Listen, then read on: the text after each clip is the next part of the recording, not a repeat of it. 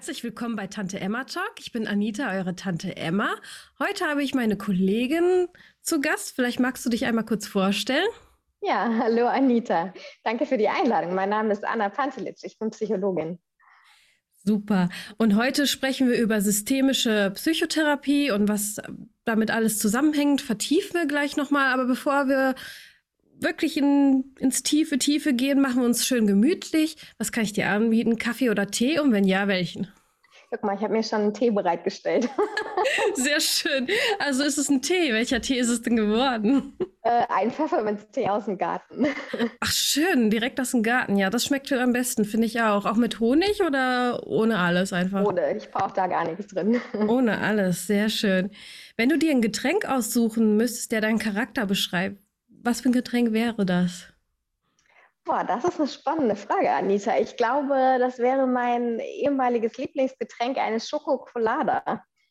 Oh, das musst du mir mal erklären. Das ist quasi so ähnlich wie eine Pina Colada, aber es ist nicht mit Ananas, sondern es ist tatsächlich mit Schokolade, mit dunkler Schokolade. Hm. Ah, jetzt kriege ich auch Lust drauf und ich darf noch nicht mal. Muss noch ein bisschen durchhalten. Und wie kommst du auf diesen Schokolada? Was hat er denn für Charakterzüge? Ich mag ähm, generell dunkle Schokolade, weil sie, finde ich, ein bisschen mehr Tiefgang hat als die ähm, mit weniger Kakaoanteil. Ähm, je mehr Kakao, desto mehr Serotoninausschüttung. Das finde ich auch immer ganz wichtig. Ah. genau, deswegen Schokolade. Du bist die Glücklichmacherin so ein bisschen. Auch vielleicht ein bisschen, manchmal schon. Ich glaube auch, dass du viele Menschen und viele Familien auch glücklich machst. Ne? Da, schneidet ja systemische Therapie so ein bisschen rein. Könntest du einmal kurz erklären für die Zuhörer, was ist überhaupt systemische Therapie? Hm, schon mal gehört, bestimmt schon mal gehört, aber ich glaube, so genau können sich viele Leute nicht was darunter vorstellen. So, okay, da haben wahrscheinlich mehrere Leute damit zu tun. Ich finde, das klingt ja immer so ein bisschen mathematisch, ne? wie so systematisch, ja. aber systemisch ist dann doch was ganz anderes. Und zwar ist das ähm, eine psychologische Fachrichtung, die mittlerweile auch tatsächlich von den Krankenkassen anerkannt wird als Fachrichtung. Ja, endlich. endlich. endlich. Ja. Wurde, es war schon lange Zeit, es ist schon lange überfällig. Das stimmt. Ähm, bei der systemischen äh, Theorie geht es immer so darum, dass man das Umfeld eines Menschen mit einbezieht. Also immer sich anguckt, den Kontext. Ne?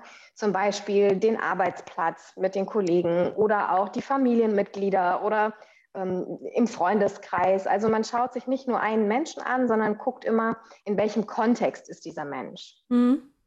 Das mhm. ist so das Wichtigste an der systemischen Therapie. Ich kann dir natürlich gerne noch so ein bisschen zu den Grundsätzen. Ja, bitte, bitte, bitte. Was die systemische Therapie ausmacht. Ähm, mhm. Was ich persönlich total schön finde daran, ist, dass ähm, es hauptsächlich eine Orientierung ist an Lösungen. Es geht weniger um die Probleme. Also wir gucken uns weniger an, was für ein Problem habe ich, wann tritt das genau auf, womit hängt das zusammen, ähm, mhm. Damit, sondern wir gucken eher so danach, wann tritt es nicht auf? In welchem Kontext tritt es nicht auf? Was ist denn dann mhm. anders? Was machst du dann anders? Oder welche anderen Menschen sind dann da? Welche andere Situation ist das? Okay. Also, also das heißt, wir gucken nach den Ausnahmen. Okay.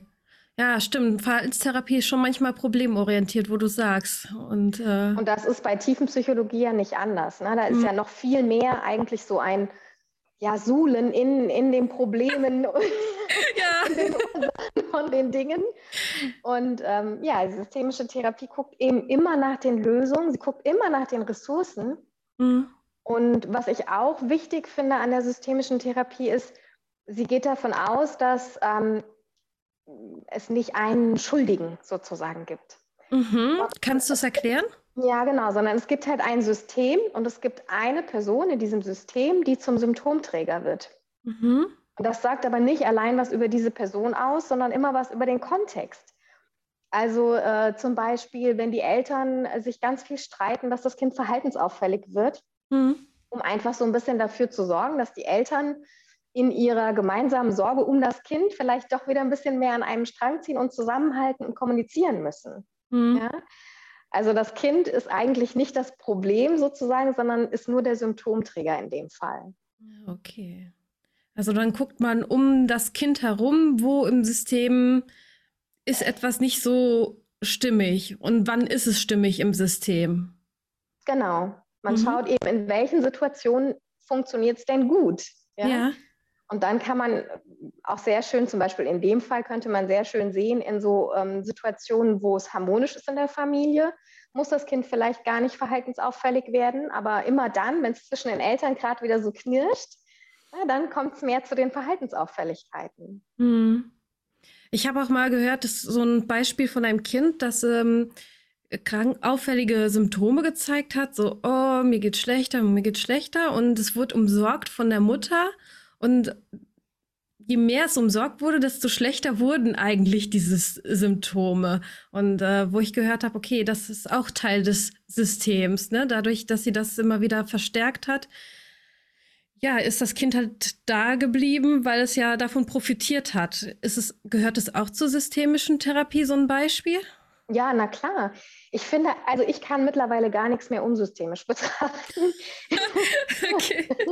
ist, für mich macht es einfach keinen Sinn mehr. Ne? Das ist, das ist ein, ein Konzept, das, das lebe ich so, wirklich aus, aus, aus tiefstem Herzen.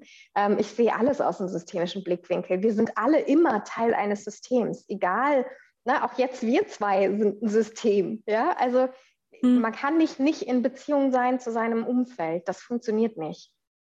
Was ist der größte Unterschied zu der Verhaltenstherapie, was man halt so kennt? Ne? Die, ich glaube, die meisten gehen wahrscheinlich zum Verhaltenstherapeuten. Wo würdest du die größten Unterschiede sehen?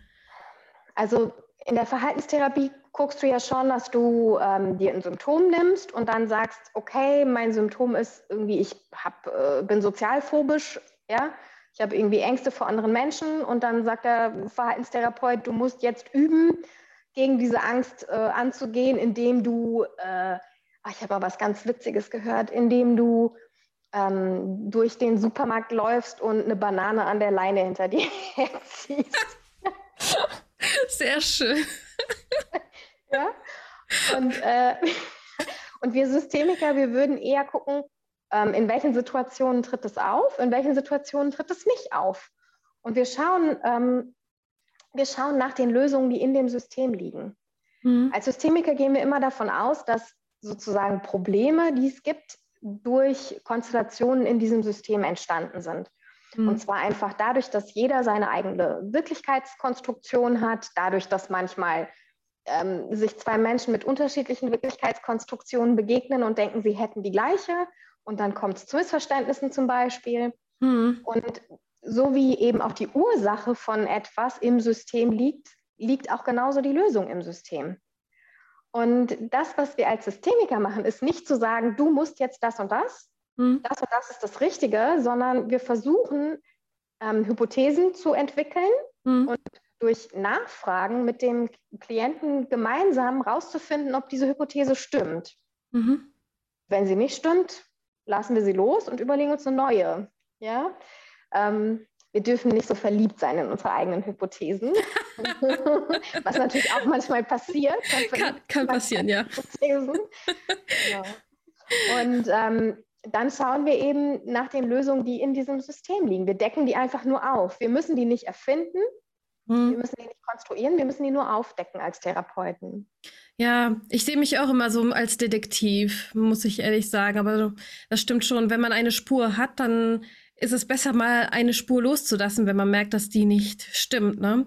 Aber ich frage mich auch gerade, kann man systemische Therapie alleine machen oder lädt man immer relevante andere noch mit ein, um die kennenzulernen? Wie, wie, wie kann ich mir das, das vorstellen? Ist beides möglich. Es ist beides möglich.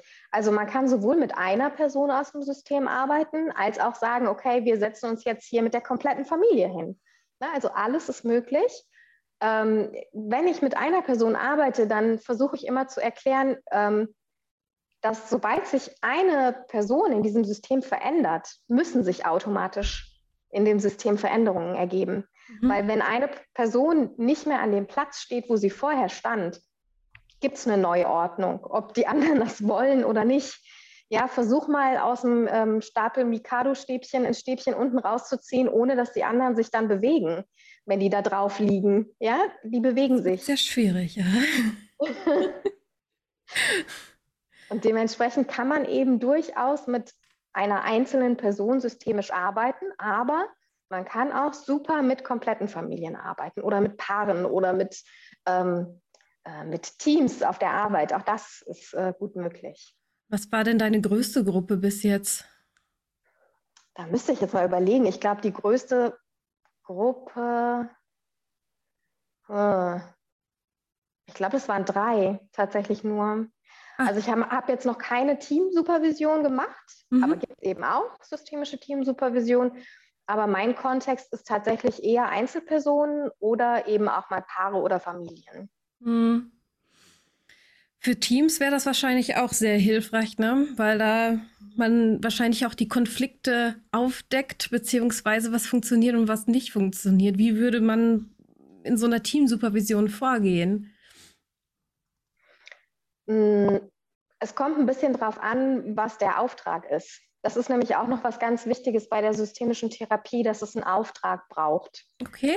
Zum und Beispiel? als, ja, als Berater oder Therapeut fange ich nicht an, irgendwas zu arbeiten, wenn ich nicht von meinem Klient oder meinem Klientensystem einen gezielten Auftrag habe. Mhm. Also wenn jemand zu mir kommt, dann bemühe ich mich in der Regel erstmal zu klären, was genau willst du heute? Und ich hole mir einen konkreten Auftrag ab und manchmal ist das quasi schon drei Viertel der Sitzung, ja, einen Auftrag ja. zu haben. Ja. Und so ist es eben auch in der Gruppe. Es geht erstmal darum, was, was wollen die? Wo soll es überhaupt hingehen? Und da kann es ja auch sein, dass schon unterschiedliche Teammitglieder unterschiedliche Aufträge haben. Und da mhm. überhaupt erstmal eine Einigung zu finden, was haben wir denn für einen gemeinsamen Auftrag? Was wollen wir denn überhaupt zusammen? Das mhm. kann schon die halbe Miete sein quasi.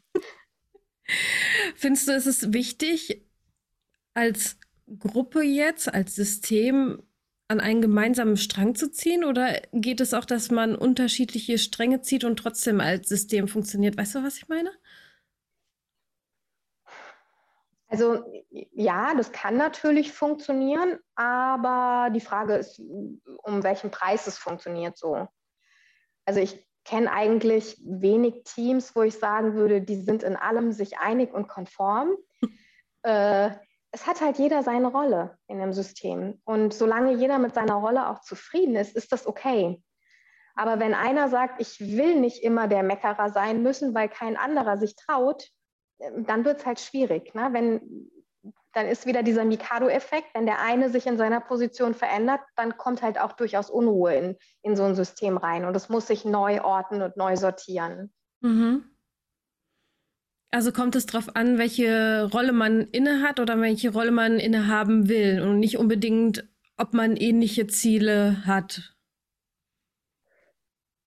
Mm, ich glaube, es gibt keine, oder also jetzt außerhalb von einem therapeutischen oder beraterischen Kontext gibt es ja, glaube ich, keine explizit formulierten Teamziele. Das mm. wäre das ist ja eher die Ausnahme, ne? Mm. Also dann ist vielleicht das übergeordnete Ziel, dass man als Unternehmen funktionieren will. So. Mm. Und dann hat eben jeder in diesem Unternehmen seine Position und seine Rolle, in der er steht. Und dann gibt es vielleicht jemand, der die Führungskraft ist, aber es gibt vielleicht jemand, der die äh, geheime Führungskraft ist. So. Ja, das stimmt. Die, die, die Betas, ne? Neben den Alphas. Ja. Ähm, was sind denn deine Erfahrungen von, also in Familien? Wann fun funktionieren Familiensysteme gut? Also du sagst ja, ihr guckt ja auch immer, was gut funktioniert. Was ist so deine Erfahrung? Das kann ich eigentlich gar nicht pauschal beantworten. Ähm, das hängt wirklich sehr von der Familie ab. Und das das ist eben auch das, was ich sehr wichtig finde, dass man als Systemiker Respekt davor hat, dass so die eigenen Vorstellungen, die eigenen Ideen davon, was gut ist und was weniger gut ist, dass man die loslassen kann. Mhm. Und halt sagt, es geht überhaupt nicht um meine Wertvorstellung und um meine Wirklichkeitskonstruktion, sondern es geht wirklich rein darum, was ist für euch gut. Und ihr seid die Experten für euer Leben. Das ist mir auch ganz, ganz wichtig, als, ähm, als Grundsatz, so den ich den Leuten, die zu mir kommen, mitgeben will, dass ich sage, du bist für dein Leben und für deine Situation der Experte und ich kann vielleicht Fragen stellen, aber ich werde nie die Lösung finden können, weil die ist in dir. Hm, ja, es wird häufig von uns erwartet, präsentiert. so, ich sitze jetzt hier, das ist schon der tolle Schritt gewesen und jetzt mach mal, wo du denkst, ähm, okay, was willst du jetzt? ja, also ähm, die Leute daran zu erinnern, du bist der Experte, weil ich habe manchmal das Gefühl, mh, hm, die Leute wissen es nicht mehr, dass sie die Experten sind für ihr eigenes Leben. Also, das, ja meine Erfahrung. Ja, also das erlebe ich auch ganz oft, Anita, dass die, ähm, dass viele Leute so die Verantwortung für ihr eigenes Leben nicht mehr übernehmen, für ihre eigenen Entscheidungen nicht mehr übernehmen und sich dann so unterordnen. Das macht man so und das macht so. man nicht. ja? Ist so. ja. das, sind, das, das sind so Sätze, da sage ich immer, wer ist denn Mann? da kommt dann oft lange nichts. Ja, und da auch die Sensibilität nochmal zu schärfen, ist doch schnurzpiep egal, was Mann macht oder Mann nicht macht. Was machst du denn? Mhm. Was, ist denn? was fühlt sich denn für dich richtig an? Was fühlt sich für dich gut an? Und wenn sich für dich gut anfühlt, dass dein äh, siebenjähriges Kind noch jede Nacht bei dir im Bett schläft, dann wen soll das stören? Mhm. Ja, diese Regelsätze ist spannend, woher das kommt. Ne? Das ist auch viel mit Sy systemischer Therapie zu tun, oder? Ja, auf jeden woher, Fall. Woher kommen diese Regelsätze häufig? Also das hat viel mit unserer Sozialisation zu tun und natürlich auch damit zu tun, wie unsere Eltern erzogen wurden und wie wir dementsprechend erzogen wurden. Und so das Thema Bindung spielt da auch eine große Rolle. Mhm. Ähm, ich weiß nicht, ob du ähm, dich mit dem Thema wahrscheinlich im Studium auch ein bisschen auseinandersetzen durftest, musstest, konntest. Ne? Ja. Es gibt verschiedene Bindungstypen.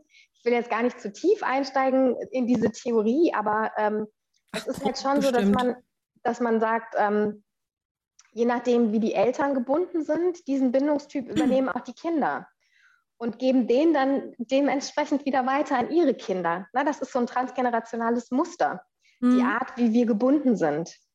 Und deswegen, das ist auch was, was mir total wichtig ist, das Thema Bindung und da zu sensibilisieren, warum sichere Bindung so wichtig ist für mhm. unsere Kinder. Welche Bindungstypen gibt es nochmal für unsere Zuhörer? Die können die jetzt nicht.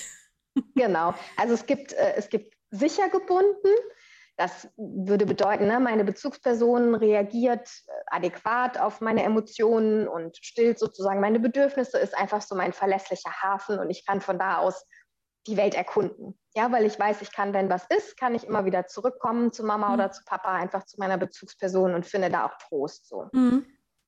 Es gibt äh, unsicher vermeidend gebundene Kinder, die sind so pseudo-selbstständig, die wirken immer so, als hätten sie vor gar nichts Angst und mhm. ähm, es sind dann so die, die, die Babys oder Kleinkinder, die sich ganz weit von den Eltern entfernen und so wirken, als wären sie furchtlos, aber man hat nachgewiesen, dass die einen total erhöhten äh, Cortisolspiegel haben.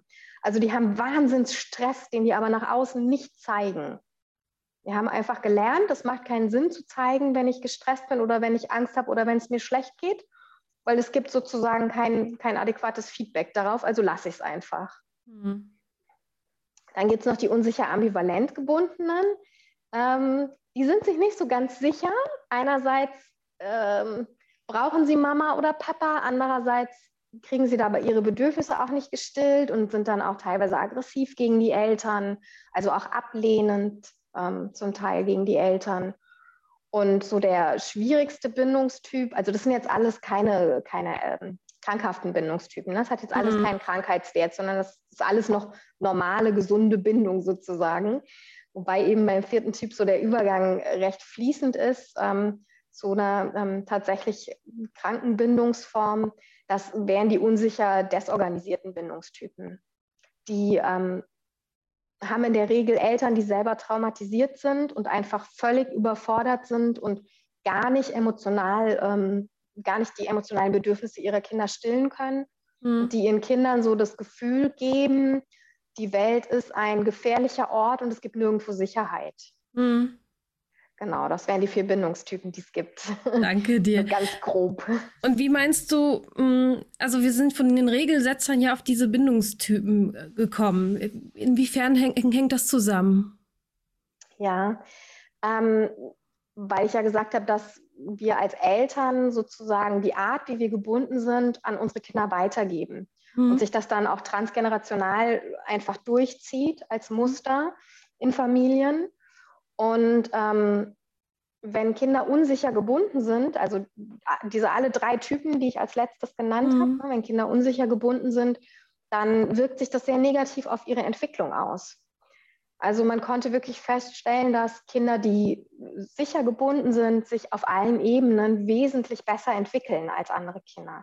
Mhm. Die sind kognitiv fitter, die sind motorisch fitter, die sind emotional ausgeglichener, die können besser mit Stress umgehen, mhm. die können besser kreative Problemlösungen finden, die können besser mit Ängsten umgehen. Und ähm, das sind, wenn du mich fragst, also ich kann dir jetzt nicht sagen, ob es dazu Forschungsergebnisse gibt, aber so aus meiner Erfahrung heraus sind das Menschen, die ähm, weniger unbewusste Muster fahren in Beziehungen, mhm. was sich natürlich dann in einem System auch positiv auswirkt, weil immer dann, wenn ich irgendwelche unbewussten Muster in meinen unbewussten Mustern laufe sozusagen, mhm. fängt es an zu knirschen. Mhm. Okay.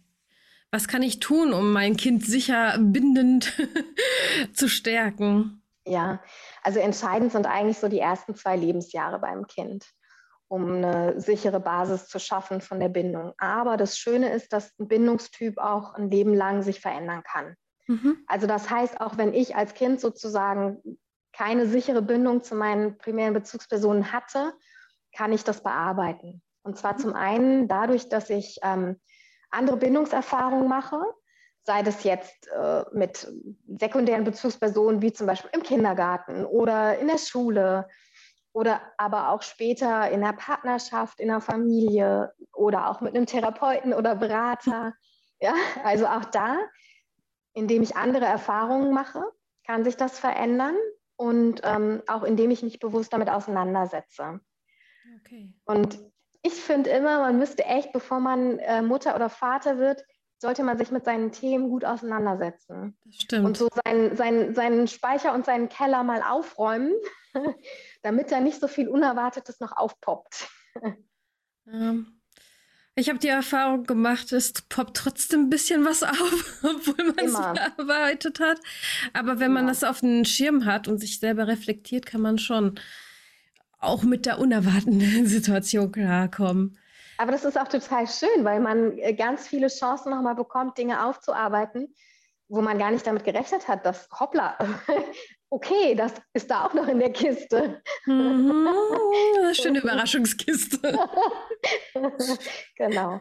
Ja, was man aktiv tun kann, ist, ähm, oder was eine große Rolle noch spielt, auch in der systemischen Therapie, ist das Thema Mentalisieren. Mhm, was ist und, das? Mh, beim Mentalisieren geht es zum einen darum, die eigenen Emotionen wahrzunehmen, zu verstehen, was habe ich hier gerade für eine Emotion? Also ist das jetzt äh, Angst oder Wut oder Ärger oder, ne?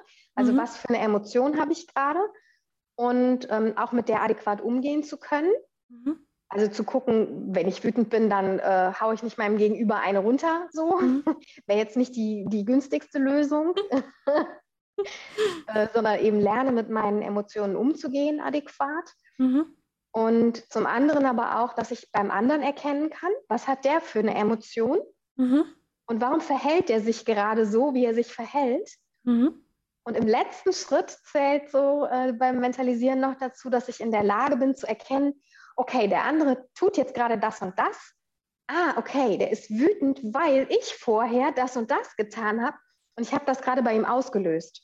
Also, dass ich auch mich selber sozusagen nochmal in den Kontext bringe und diese Beziehung nochmal herstelle. Also diesen kompletten Prozess reflektiere. Und mhm. das ist ja wieder total systemisch, ja, mhm. dass ich also sozusagen meine Rolle in diesem Spiel erkenne. Ach so, also was hat das mit mir zu tun? Was hat das mit ihm zu tun? Wie fühlt er sich? Also nochmal in den Nahe zu bringen, empfinde doch nochmal das nach und das nach. Also verschiedene Aspekte jetzt der Kommunikation zwischen zwei, drei Personen, sage ich mal. Ja, mentalisieren hat gar nicht unbedingt so viel damit zu tun, was ich zum anderen sage. Okay. Sondern das ist tatsächlich ne, mental, also ja. tatsächlich eher ein Prozess, der bei mir mental abläuft. Mhm. Dass ich in der Lage bin, mich in andere hineinzuversetzen. Also, dass mhm. ich als, allererstes Grund, als allererste Grundlage natürlich mich in mich hineinversetzen kann, mich verstehe mhm. und dann aber auch mich in den anderen hineinversetzen kann, um zu verstehen, wie Dinge zustande kommen in so einem System. Okay. Damit ich selber die Chance habe, sozusagen meine Position zu verändern. Mhm. Also ich verstehe, dass du sagst, dass ein, einer auch schon viel verändern kann, weil er das System, an dem System ja rück, rüttelt.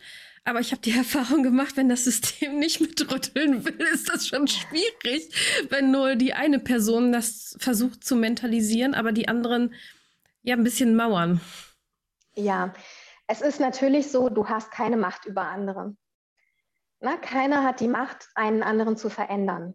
Mhm. Das haben wir nicht. Wir können immer nur an uns selber arbeiten und uns selber verändern. Und ich habe schon die Erfahrung gemacht, bei tiefgehenden Prozessen ähm, verändert sich vielleicht nichts an der Situation, aber ich kann meine Einstellung zu etwas ändern. Und das verändert für mich alles. Mhm wenn es vorher immer Streit gab mit einer bestimmten Person auf der Arbeit, weil die immer so schlampig mit den Sachen umgeht und der Schreibtisch sieht so schlimm aus und ich muss da auch arbeiten, so irgendwie, äh, habe ich jetzt nicht die Wahl zu sagen, du musst aber aufräumen, weil das geht so nicht. So. Ne? Ich kann jetzt aber vielleicht erkennen, okay, das erinnert mich an eine Situation, äh, wo ich mich in irgendeiner Form ausgeliefert und abhängig gefühlt habe und ich arbeite das Thema sozusagen für mich auf und dann kann ich einfach die Sachen von der anderen zur Seite schieben und in Ruhe meine Arbeit machen. Mhm. Ja, ich kann an meiner Einstellung arbeiten. Mhm. Also, dass ich eher akzeptiere diesen unordentlichen Schreibtisch, anstatt Oder mich daran aufzuhalten. Ja, oder aber, dass ich sage, nö, ich kann mit der Person irgendwie den Schreibtisch nicht teilen in letzter Konsequenz. Also auch, dass ich meine Grenzen erkenne. Mhm. Ne, wenn ich da immer wieder über meine Grenzen gehe, auch zu sagen, nee, stopp mal, da ist meine persönliche Grenze und ich habe auch das Recht, Grenzen zu haben. Und ich kann dem anderen nicht sagen, du musst meine Grenzen respektieren, aber ich kann sagen, wenn es dir nicht gelingt, meine Grenzen zu respektieren, dann trennen sich da die Wege. Mhm. Ja, auch das ist ja eine Entscheidung. Ja, stimmt. Mm, was ich noch thematisieren wollte, ist, viele, ach, wenn sie systemische Therapie hören, also zumindest geht es mir so, denke ich auch häufig an Familienaufstellung. Kannst du was dazu erzählen? Ja, also Familienaufstellung war tatsächlich auch mein erster Kontakt zur systemischen Therapie. Das war vor über 20 Jahren, so äh, Anfang der 2000er zu Beginn meines Studiums ähm, war ich das erste Mal bei einer Familienaufstellung als Teilnehmerin dabei und ich war fürchterlich geflasht davon. Ja? Hm. Ich habe danach drei Tage, glaube ich, durchgeweint. Oh, nö. So, es hat mich so aufgewühlt, aber auch so berührt. Hm.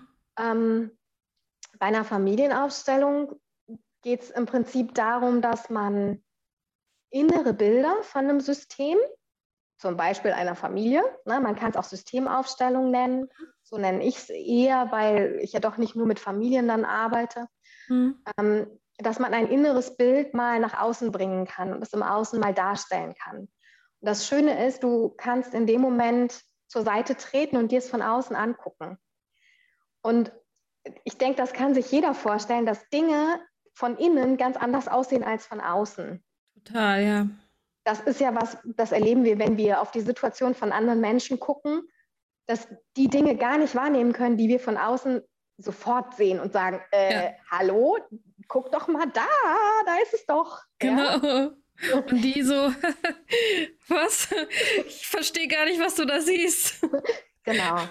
Und das ist halt wirklich schön. Das kannst du bei einer Familienausstellung sehr mhm. schön machen. Du ziehst dich ähm, auch ein Stück weit emotional mal raus und betrachtest das Bild von außen. Mhm. Man kann äh, Stellvertreter suchen für, angenommen, es geht jetzt um die Familie, ne? dann mhm. suche ich Stellvertreter für die Familienmitglieder und auch für mich persönlich selbst. Mhm. Die stelle ich im Raum auf und es gibt verschiedene Dimensionen, die ich darstellen kann. Ich kann Nähe und Distanz darstellen, ich kann Zuwendung oder Abwendung darstellen und ich kann auch Höhenunterschiede darstellen. Also ich kann jemand auf den Boden legen und ich kann jemand auf den Stuhl stellen. Mhm. Und so kann ich eben schön ein Bild, was, was mein persönliches Bild ist, das kann auch je nach Familienmitglied ganz anders aussehen, aber das ist okay. Ähm, so kann ich eben mein persönliches Bild darstellen, um zu gucken, wie sieht es denn eigentlich aus? Wie, wer hat denn hier eigentlich so welche Position und wie geht es einem denn, wenn man so eine Position hat? Mhm. Das schafft zum einen Verständnis für sich selbst, was ich total wertvoll finde. Ähm, wenn dir dein Stellvertreter sagt, boah, ist das anstrengend hier, hat das einen ganz anderen Effekt, als wenn du da stehst und spürst, pff, schwere Last auf meinen Schultern. Ja. ja? Und ähm, zum anderen schafft es aber auch Verständnis für die anderen in ihren Positionen. Und die Erkenntnis, na, es gibt nicht hier den einen Buhmann, den einen Schuldigen, sondern wir, das bedingt sich alles gegenseitig. Es mhm. ist ein System. Das ist ein sehr schönes Bild, finde ich. Also das ähm, hat eine große Wirkung. Und was ich häufig gemacht habe, auch in der Reha, ist ein Genogramm aufstellen. Ähm, kannst du das nochmal erklären, was ein Genogramm ist? Ja, äh, ein Genogramm ist so was ähnliches wie ein, ein, Stammbaum, kann man sich vorstellen. Aber in einem Stammbaum hat man ja in der Regel irgendwie Zahlen, Daten, Fakten, also Name, Geburtsdatum, vielleicht noch irgendwie Sterbedatum, Beruf, keine Ahnung, Geburtsort, so. Und ein Genogramm äh, umfasst noch viel mehr. Da geht es nämlich auch um Eigenschaften von Personen. Es geht um Muster, es geht um Erkrankungen in Familien. dann kann man auch wieder total schön transgenerationale Muster sehen, die mhm. sich durch die Familien ziehen. Also es gab zum Beispiel in der Familie immer wieder ein schwarzes Schaf, weil, ja, jetzt als Beispiel. Oder, mhm. ach, guck mal, äh, die Männer in der Familie haben alle die und die Erkrankung und die Frauen sind dann alle die, die das auffangen. Ja, mhm. also so kannst du auch nochmal schön die Muster erkennen und eben gucken, was sind die Themen, was sind vielleicht auch die Glaubenssätze, was sind Muster, die mir dienlich sind und welche Muster sage ich, könnt ihr behalten, gebe ich euch zurück, vielen Dank, brauche ich nicht mehr. Also mit Mustern auflösen, die über Generationen quasi weitergetragen worden sind. Genau. Mhm. Ja, deswegen bin ich auch überzeugt davon, dass man zum Teil auch die Traumata auch über Generationen weitertragen kann, ne, im System. Je nachdem, wie man sich verhält. Ne? Wenn jemand ein Trauma hatte, dann ist die Mutter vielleicht ängstlicher, dann wird dann das Kind ängstlicher und trägt das dann weiter auf das eigene Kind, diese Angst, und weiß gar nicht, woher die Angst kommt. Auf jeden Fall. Und es gibt ja auch mittlerweile Nachweise für epigenetische Prozesse. Also das heißt, dass sich zum Beispiel sowas wie Traumata auch ähm, in den Genen niederschlagen, in der Epigenetik Ach, und durchaus auch durchaus auch vererbt werden. Genau, diese Informationen. Ach, krass. Ja. Hm, boah. Weil, also ne, für mich ist immer so die Frage, okay, das ist jetzt eine wissenschaftliche Erklärung dafür. Ähm, früher war ich auch so, dass ich gesagt habe, mein Kopf braucht immer ganz viel Antworten und Futter. Mittlerweile brauche ich das nicht mehr wenn sich das richtig anfühlt für mich, brauche ich nicht unbedingt die wissenschaftliche Erklärung da, dafür. Ja, warum ist das jetzt so oder wie kann ich das beweisen, belegen, dass das so ist? Macht den Kopf ein bisschen ruhiger, das ist manchmal auch nicht verkehrt. Dann hat, der, dann hat der Ruhe. Ja, du wolltest mir auch noch zum Mentalisieren auch noch mal was erzählen. Genau, da wollte ich noch was erzählen, fiel mir ein. Ähm, weil diese Mentalisierungsfähigkeit, die können wir bei unseren Kindern auch fördern. Also, dass sie das sozusagen lernen zu mentalisieren. Und das ist in sozialen Interaktionen unfassbar wichtig, mentalisieren zu können. Also sich selber zu verstehen, den anderen zu verstehen und eben auch das Zusammenspiel sozusagen zu verstehen. Ja, warum Dinge zustande kommen oder warum Verhalten oder Emotionen zustande kommen. Und ähm, was wir als ähm, Erwachsene machen, ist, wenn ein Kind eine Emotion zeigt, dass wir diese Emotion spiegeln. Mhm. Ja, und es gibt aber verschiedene Arten, Emotionen zu spiegeln. Und es gibt Arten, die sind gut für die Entwicklung der Mentalisierungsfähigkeit und es gibt Arten, die sind weniger gut. Und äh, man spricht eben davon, dass die Emotion zum einen konkurrent gespiegelt werden muss. Also das heißt, es sollte die gleiche Emotion sein, die wir spiegeln. Mhm. Wenn ein Kind Angst zeigt, wäre es jetzt schlecht, Wut zu spiegeln. okay. ähm, und zum anderen geht es darum, dass wir das sozusagen markiert machen, das heißt übertrieben. Also das kann man sich vorstellen, wenn jetzt äh, das Kind irgendwie, äh, angenommen, das Kind ist hingefallen, hat sich das Knie aufgeschlagen, oh, du hast dir weh getan, ja. Na, also es ist total übertrieben, mhm. aber es ist die Emotion, in, in, in der das Kind in dem Moment ist. Und das Kind lernt zum einen, aha, das, was mir gerade passiert, ist diese Art von Emotion, mhm. was gerade in mir vor, vor sich geht. Ja, also zum Beispiel ist eben Wut oder ist eben Angst oder ist eben Trauer oder ist eben Freude. Mhm. Und dadurch, dass wir das markieren, also übertreiben in der Spiegelung, lernt das Kind aber auch, ah, nicht die Mama ist gerade traurig, sondern sie spiegelt meine Traurigkeit. Mhm. Und wenn wir das nicht übertreiben, denkt das Kind, hä, die Mama ist traurig. Ja? ja. Das, ist, das ist sozusagen ein Prozess. Ähm, diese Spiegelung, die passiert unwillkürlich. Also das merken wir gar nicht, dass wir das machen. Und das passiert auch wirklich in Sekunden. Ja, ich mache das auch, merke ich gerade. Das ist total wichtig, dass du das machst, weil mhm. so dein Kind eben lernt, ähm, wie sieht es aus, was gerade in mir vorgeht. Mhm.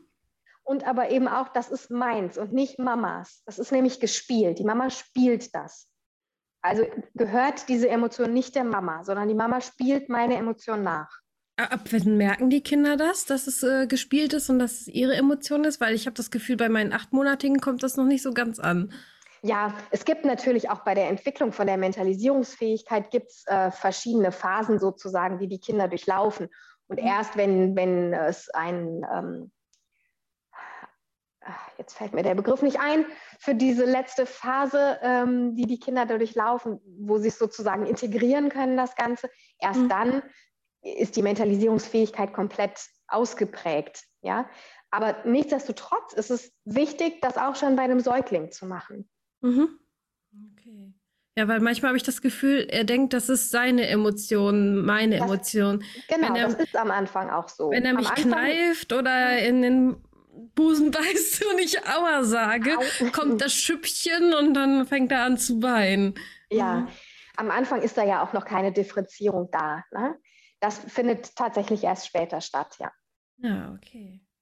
Und das ist eben was, das können wir überprüfen. Also wir können uns selber überprüfen, ob wir tatsächlich kongruent spiegeln. Ja, also wenn unser Kind äh, Trauer zeigt, dass wir nicht mit Wut reagieren. Ne, wenn das Kind jetzt irgendwie weint wegen irgendwas, wir sagen, das ist was, das kann man sich durchaus einfach mal beobachten selbst. Mhm. Ja, spannend. Ja, schon sehr wichtig, dass die das wissen, was genau was ist an Emotionen. Ne? Das ist absolut wichtig. Und ähm, in, in der sozialen Interaktion ist das, ist das eine grundlegende Fähigkeit, Emotionen zu verstehen und deuten zu können. Mhm. Wenn ich nicht deuten kann, was für eine Emotion mein Gegenüber hat und ob das vielleicht was mit mir zu tun hat, bin ich verloren sozial. Mhm. Ja, das passt auch super zu meinem Podcast-Thema überhaupt, meine Überschrift, ein mehr Miteinander. Man ja. kann sich ja besser verstehen, ein besseres Miteinander haben, wenn man sich besser versteht, wenn man auch besser den anderen versteht und Empathie zeigt. Und wenn man das vorher nicht gelernt hat, was meine Emotion ist oder von den anderen, dann ist es schwierig mit der Empathie, stelle ich mir vor. Absolut. Stell dir vor, dir begegnet ähm, die ganze Welt immer feindselig. Und wenn du überhaupt nicht in der Lage bist zu verstehen, dass ähm, dir jetzt ein Gegenüber feindselig begegnet, weil du irgendwie immer nur rumstänkerst, äh, wird es schwierig, daran was zu verändern, an dieser Art von unguter Interaktion. Mhm. Total. Ja, dann hoffe ich mal, dass wir unsere Kinder besser das stärken können. ähm, aber wenn man das nicht so gelernt hat, das heißt, kann man das dann noch mal im Nachhinein lernen oder glaubst du, das ist so schwer, das kann man gar nicht auflösen? Also ich glaube, man kann nicht sozusagen in dem Moment willkürlich steuern, wie man spiegelt. Aber man kann seine Themen aufarbeiten. Das glaube ich schon. Und ich glaube, dass das einen großen Einfluss darauf hat, wie wir dann Emotionen spiegeln. Ja? Mhm. Ähm, wenn wir eben selber lernen zu mentalisieren, äh, wenn wir selber äh, lernen, sozusagen eine sichere Bindung zu entwickeln zu anderen Personen. Mhm. Das ist das, was ich meine. Ja, wir müssen unseren Speicher und unseren Keller einfach aufräumen. Mhm. Ja, das Weil stimmt. Wir geben zwangsläufig unsere Muster an unsere Kinder weiter. Das ist so. Und das ist wichtig, dass wir uns dessen bewusst sind. Und da geht es nicht darum zu sagen, du böse Mutter, du böser Vater. Na, da gibt es auch kein richtig oder falsch. Aber ich glaube, es geht darum, sich bewusst zu sein, dass, ähm, dass, dass man seine Muster als Eltern weitergibt mhm. und dass es deswegen wichtig ist, sich selber auch immer wieder zu reflektieren mhm. und sich zu hinterfragen und zu überlegen, ist das, ist das, kommt das aus mir selbst heraus oder ist das vielleicht ein Muster von mir? Und sich von Mustern eben auch frei zu machen, die nicht Finde ich, Finde ich wichtig für Familien, aber finde ich auch wichtig auch für andere Gruppen. Da merke ich auch, dass ich meine Muster, jetzt, jetzt persönlich, meine Muster auch immer mitnehme und dass ich unwillkürlich Klar. so handle, obwohl ich das nicht will. Und dann ähm, Themen eigentlich mit reinbringe, die eigentlich nichts mit dieser Gruppe zu tun hat. Zum Beispiel eine Freundesgruppe oder Sportgruppe oder wie auch immer. Ne? Damit, da bringt man das, denke ich, auch rein in die Interaktion noch. Absolut, Anita. Ich habe ähm, was ganz Spannendes erlebt bei Familienaufstellungen. Ich habe ja erzählt, ich war total fasziniert von der Methode und ich habe bis jetzt in meinem Leben bestimmt äh, bei 200 Aufstellungen mitgemacht, einfach weil mich das so geflasht hat. Ja? Und ähm, ich habe eine Zeit lang, wurde ich immer wieder für dieselbe Rolle ausgewählt. Immer wieder. Und ich habe es nicht kapiert, warum ich immer für diese Rolle ausgewählt wurde. Und es war jetzt keine Rolle, wo ich sagen würde, die war schön und schmeichelhaft. Okay. Das war eher so eine Rolle, wo du so denkst, hm, will ich nicht. ja? Ja. Und irgendwann hat es Klick gemacht bei mir. Und irgendwann habe ich mein Muster, was dahinter stand, erkannt. Und in dem Moment, wo ich dieses Muster erkannt habe, konnte ich das bearbeiten und ich wurde seitdem nie wieder für diese Rolle ausgewählt. Spannend. Ja, auch wenn, ähm, auch dieser Begriff Muster, wir haben das ähm, auch in meiner Schule, also in meiner Weiterbildung, ähm, wir nennen das Schemata anstatt mhm. Muster. Ich denke, das ist sowas ähnliches, nur dass Schemata eher, eher individuell ist und nicht den, das System an sich genauer betrachtet, sondern ne, wo kommt das überhaupt her, meine Schemata, die mich immer wieder triggern und her was hervorholen. Könnte man das vergleichen? Ist der Begriff Schemata dir auch geläufig? Ja. ja, ja, natürlich. Also ich könnte jetzt auch nicht konkret sagen, das, das und das ist genau der Unterschied. Ich finde, das ist schon sehr ähnlich, ja. Ob du jetzt Muster oder Schema dazu sagst, ähm, ich glaube, das macht keinen großen Unterschied, wenn es um den Inhalt geht. Okay, okay, also es ist schon ähnlich. Hm. Ja, was würdest du den Zuhörern jetzt am liebsten noch mitgeben, so gegen Ende? Ich glaube, was ich gerne mitgeben möchte, ist wirklich auch der Satz, den ich schon gesagt habe. Jeder ist der Experte für sein Leben.